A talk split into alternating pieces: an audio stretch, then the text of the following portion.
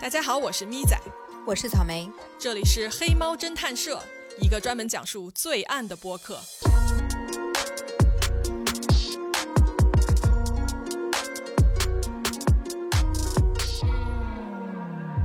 Hello，上次我们说到，这个酒店的服务员在打开幺零四六房间的门以后，等他的眼睛终于适应了黑暗以后，他看到了令人毛骨悚然的一幕。他看到了什么呢？欧文在离门不远的位置，他的双手和双脚都被绳索紧紧地捆住，他跪在地上，双手是一个抱着头的姿势，身上没有穿衣服。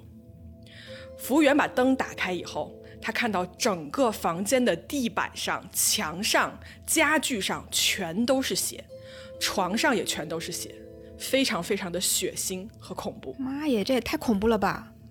我们之前提到说哈，上一次服务员他进来的时候，他看到床上暗暗的，你还记不记得？嗯。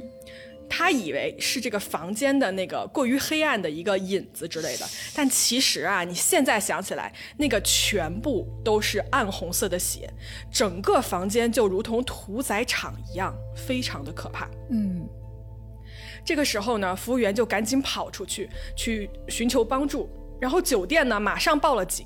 大概二十分钟以后，警察赶到了现场，然而他们发现啊，在这个凶杀案现场的受害人，也就是欧文。他还没有死，就这样还没死。对，就是这个时候，虽然医生还没有到，但是呢，警察呢就想办法把他挪去了里边的浴室。嗯，然后根据啊对现场的观察，欧文的脖子是被绳子紧紧勒住的，另外他的双手跟双脚也全部都是被紧紧的绑住的，在他的胸口有三处非常深的刀伤，在不停的往外冒着血。另外，他的头部也有被反复击打的痕迹，很明显他的头部是骨折了的，而且甚至是已经碎了的。所以这个凶手他根本就不是想一刀致命，是吧？看样子有点像在折磨，然后有点虐待的那种感觉。对，如果啊这个凶手是想直接把人杀死的话，那他这样子的伤害确实就显得没有必要，或者是说显得过于残忍了一些。然后这个时候呢，警察呢，他们想办法把陷入昏迷的欧文给唤醒了。而这个时候，医生也正好赶到。警察呢就问欧文：“这是谁干的？是谁跟你待在同一个房间里？”欧文说：“Nobody。”怎么可能 Nobody？这他自己能干到吗？对。然后更离谱的来了，警察问说：“你是怎么受伤的？”欧文说：“我自己在浴缸里滑倒了，然后摔的。”这有点像欧文试图去保护这个要杀他的人呐，不然的话怎么可能不提任何人的名字呢？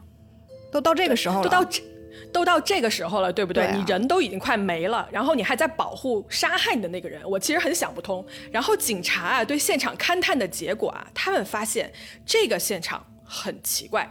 首先，欧文全部的衣服。都不见了，就连他的鞋子、袜子全都消失不见了。另外，他的洗漱用品也都被拿走了，什么肥皂啦、洗发水、毛巾全无。这个凶手啊，貌似要把一切都消灭得干干净净。现场呢，也没有凶器的痕迹。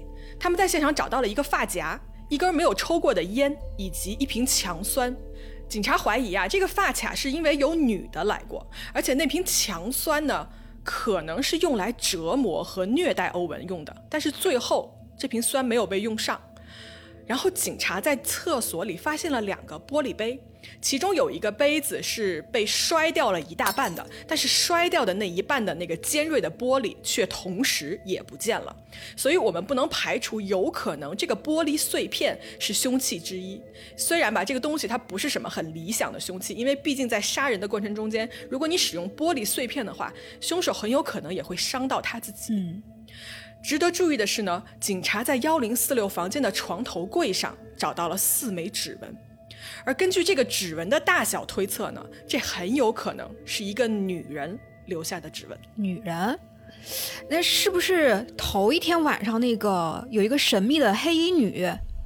对，我也想到了这个黑衣女，你记得吧？那天晚上其实那个电梯操作员提供的线索非常有用。首先，我觉得那个黑衣女跟那个穿褐色衣服的男人有非常大的嫌疑。我们来看一下案发的时间哈。根据法医的鉴定，在幺零四六房间这个凶案的现场，它墙上不是满墙都是血迹吗？然后警察啊，他们。根据这个血迹干了的程度来推测，它很有可能是凌晨的三点到四点之间被喷溅上去的。你还记不记得那个黑衣女还有那个褐色衣服的男人，他们是几点出现在酒店的电梯里的吗？好像是三点来钟。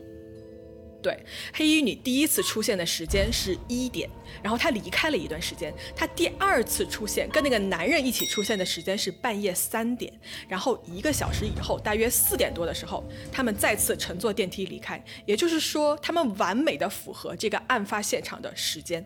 对，就是这个黑衣女第一次去的是十楼，对吧？然后第二次出现的时候呢，去的是九楼，然后她离开的时候好像也是从从九楼离开的。对，但是你想啊，有电梯的地方一定也有楼梯，对不对？所以这个九楼它不说明什么问题。我猜啊，这个女的和这个男的，他们有可能是为了避开嫌疑，从九楼下电梯，然后他们走楼梯来到十楼行凶，然后再回到九楼坐电梯离开。对，我觉得有可能。然后现场不是还有发卡，还有女性的指纹吗？说不定也是那个黑衣女留下的。对，我也觉得很有可能就是她。但是这个黑衣女究竟是谁？我呢自己也有一个猜测。你先别急，我慢慢往下讲。好，我们回到现场哈，警察把奄奄一息的欧文送去了医院。在一月五号这天，欧文因为胸口的刀伤贯穿了他的肺部，以及他头部过重的伤势，他在昏迷中去世了。警察呢想联系欧文的家人，却发现啊，他留下的这个名字 Roland T. Owen 并不是他的真名，而他登记的居住地洛杉矶完全找不到这个人。你还记不记得欧文曾经跟那个酒店的女佣在聊天的时候，他随口抱怨过，说他在来这个总统酒店之前，他住过一家别的酒店，你还记得吗？对，好像还抱怨说那家酒酒店的质量不太行。对，警察呢马不停蹄的就根据这个线索去了另外一家酒店，结果啊一查，发现他确实有入住过一晚，但是在这家酒店呢，他用了另一个假名，也是查无此人。嗯，到处用假名，那他是不是在躲什么人，或者还有其他的一些什么秘密？我觉得他就是在有。躲什么人？然后事情到这里呢，警察也是一筹莫展，因为找不到啊这个人真正的身份，所以也就没有家人来认尸，没有家人来帮助他下葬。那么警察呢就打算把他葬在当地的一个平民的公墓里面。这个公墓的费用啊是由政府来支付的。警察呢就在报纸上公布了这一个消息。但是等消息公布了以后，令人意想不到的事情发生了。在三月初的时候，负责刊登欧文葬礼消息的这家报社啊，接到了一个神秘的来电。打电话过来的呢是一个女的，她在电话里说：“你们报道欧文的葬礼的消息是错误的。我告诉你，他不应该被葬在平民的公墓。我们已经帮他安排好了一个体面的葬礼，并且我会为之而付款。”哎，记者问说：“你是谁呀？为什么你关于这个欧文的事情你在乎这么多？然后你还知道些什么吗？”这个神秘人呢就说 He got into a jam，然后就挂了。这句话怎么翻译呢？大概意思就是说他正好赶上了某个事儿，或者是说他正好陷入了某个困境的意思，就是说的非常的 概括。其实他没有没有指明或者没有说明到底发生了什么事儿。然后与此同时啊，在安排葬礼的部门也接到了一个电话，这次打电话的人是一个男的。他说：“我们会好好的安排这个葬礼，你得保证他下葬在一个得体的好的墓地。”男的还说：“欧文啊，应该埋葬在离我妹妹很近的地方。”怎么又出现了一个妹妹？你听我接着往下说啊。然后这边呢，接电话的人就说了：“哎，那你这样打电话过来，我们是要跟警察报告的哦。”然后电话那头的那个男人啊，他似乎根本就不在乎。他说：“无所谓，欧文呢，本来就是要跟我妹妹结婚的。”但是呢，有一些事情发生了，所以我们三个在总统酒店见了一面。这个男的还说啊，Cheaters is usually get what's coming to them，然后就挂了电话。所以这个英文的意思大概就是说，出轨的人恶有恶报。对你是不是听出一点八卦的意思来了？OK，那我推测一下，他刚才说的这个妹妹，然后以及他们三个人在总统酒店见面的这个事儿，如果穿起来的话，是不是说这个黑衣女就是这个妹妹，然后这个褐色衣服的男的呢，就是这个打电话的人呢？有没有可能就是那个之前我们说的那个唐还是 Don 啊？对，我觉得非常有可能。但是事情到这里还没有结束。嗯，过了几天啊，有一间花店接到一个电话，说要订十三朵花送去欧文的葬礼。花店人说：“你是谁？”电话里的男的说：“我是为我的妹妹做这一切的，我会把钱付给你的。”然后就把电话给挂了。那估计跟之前打电话的是同一个人啊。对，然后刚才我们说到的哈，葬礼的费用、花的费用等等等等，这些钱最后也以信件的方式寄到了。而写这些信的人呢，用了一种非常奇怪的横平竖直的一个字迹。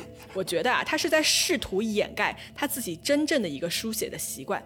另外呢，这些花和支票的落款有一个名字叫做路易斯。路易斯，有没有可能就是电话里说的那个妹妹的名字？没有人知道。然后呢，在三月二十六号这天呢，欧文的葬礼举行了。整个葬礼只有负责这个案子的侦探来参加，并没有任何其他人出现。而在这天以后呢，这个案子就渐渐地淡出了公众的视野。直到一年半以后，一个女人的到来，打破了这个平静。谁啊？这个女人来到警局，说：“我在报纸上看到你们当时发的认尸的照片，而她认出来报纸上这个叫欧文的人是她的儿子。所以啊，欧文的真正身份也得以重见天日。他的真名叫做 Artemis。原来啊，在一九三四年，也就是他遇害的前一年，他离开了家。他说：“我要搭顺风车去洛杉矶闯世界。”然后呢，渐渐的就跟家里断了联系。但是你还记得吧？一九三五年一月三号，也就是我们的主人公欧文 Artemis 被谋杀的那天。但就在一月三号之后，在他死了以后的几个月，他的妈妈却接到了好几封以他儿子的名义发过来的电报。嗯，所以有可能是这个凶手在冒充他在给家里报平安。那电报里面都写了些什么东西？OK，首先呢，电报啊不止一封，第一封是从芝加哥发过来的，然后第二封是从纽约发过来的。这个电报里说，欧文，也就是 Artemis，他说我要去欧洲了，然后我现在立刻马上就要出发，所以最近会很少联系了。这是不是有点假呀？那他妈妈有没有怀疑过呀？对他妈妈当时就觉得非常的蹊跷，他曾经呢尝试去警察局求助，但是没有人能帮他。在当年八月的时候，他妈妈又接到了一个电话，这个电话呢是一个自称叫 Jordan 的人打过来的。他在电话里啊结结巴巴地说：“我认识你的儿子。”然后并且传话过来说：“你的儿子现在过得非常好，你不用担心。”然后他妈妈就说：“我儿子人在哪儿啊？他为什么不自己给我打电话？”然后这个 Jordan 说：“他其实啊不在欧洲，他现在在埃及的开罗，并且娶了一个富家女，过上了幸福的生活。”妈妈就说：“那他为什么不亲自跟我联系呢？他不写信也不打电话呢？”然后 Jordan 说：“哦，他出了一个小小的事故，大拇指受伤了，所以他不能写字。”这也太假了吧！对，然后这个 Jordan 就把电话给挂了。对我来说啊，这些谎言简直就是你听一耳朵马上就可以戳穿。是哦，然后直到两个月后，，Owen，也就是 Artemis 的妈妈，在报纸上看到了自己儿子尸体的照片。OK，虽然说啊，事到如今，欧文的身份已经得到了确认，但是呢，在寻找这个凶手方面却一点进展都没有。那个 Dawn 究竟是谁？这个黑衣女又究竟是谁？而且为什么欧文被人残忍的虐待到那种程度，却绝口不跟警察提凶手的名字？而究竟又是谁在欧文死以后给他支付了葬礼的费用呢？这中间究竟有什么故事？我想问问草莓，你是怎么想的？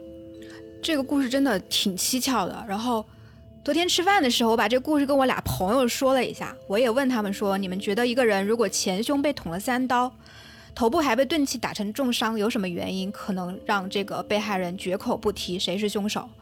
我那俩朋友异口同声的说，那大概是因为爱情吧。因为啥？爱。情，对。OK，好吧，那你说说呗，为啥呀？你想，如果欧文是因为杀他的人是自己爱的人，所以才不告诉警察谁是凶手，那么谁可能是那个爱的人呢？那目前为止，这个你之前所提到的这个案件里面的嫌疑人，感觉有一个是那个黑衣女子，然后有一个是那个穿褐色衣服的男子吧。我推测呢，有一种可能就是这个黑衣女子是凶手。欧文因为想要保护这个深爱的人，所以不肯说。另外，我还有一个大胆的猜测，大家姑且说出你的猜测，大家大家姑且一听啊，就是有没有可能那个褐色衣服的男的，也就是呃，可能是那个叫做 Don 的那个人，其实就是杀害他的人。然后我猜测呢，这个 Don 呢其实是他的同性恋人，他不说的原因，一个呢可能是因为爱情。另外一个呢，可能是因为他害怕因为这个禁忌的感情被导致坐牢。为什么这么说呢？就是我们回顾一下这个案件发生的一个时间点，是一九三五年，是吧？嗯哼。当时美国，你记不记得大概是一个什么时期？一九三五年，大概就是一个美国的大萧条的一个时期。然后呢，在美国上世纪的二十年代开始，其实同性恋虽然是禁忌的吧，但是呃。总体来说还是比较可以安稳的生活在一些大城市的，但是到了这个大萧条的时期，男同性恋者的这种关系会被认为是威胁到经济的发展前景，然后对整体的这种男性身份的弱化。我不知道你有没有印象，就是日美美国的那个时期的一些宣传画，男性都是那种，呃，光着大膀子，然后特别 man 的一种硬汉形象。嗯嗯嗯，我有印象。对。然后同性恋的关系呢，呃，甚至会被认为是一种精神的疾病。甚至还会被定罪。我查的资料说，在纽约有一些警察还会在同性恋酒吧进行一些卧底行动，去钓鱼执法这种呃同性恋的一些呃发生的关系。嗯，以上就是我的一些猜想。小蜜你怎么看？OK OK，那个你说完了哈？OK，嗯，所以我觉得这是一个渣男的故事，好吧？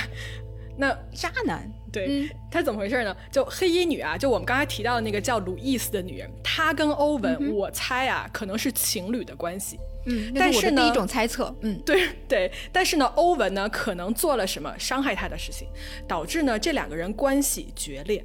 这个时候，Don，也就是路易斯的哥哥或者弟弟，就出场了。首先我要提到说啊，Don 这个名字，我们在查资料的时候有听到一种说法是说，当时黑帮老大的别名或者是说统称都被人称作 Don。那么事情到这里就成了一个欧文惹怒了黑帮，然后被寻仇的故事。这么刺激，那你可能就要问了，如果是黑帮杀了他，为什么至死他都不说出是凶手的名字呢？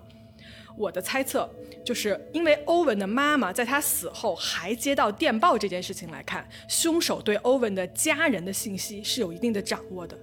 他不说，也有可能是因为家人被威胁到了安全，所以他至死都不敢说出对方是谁。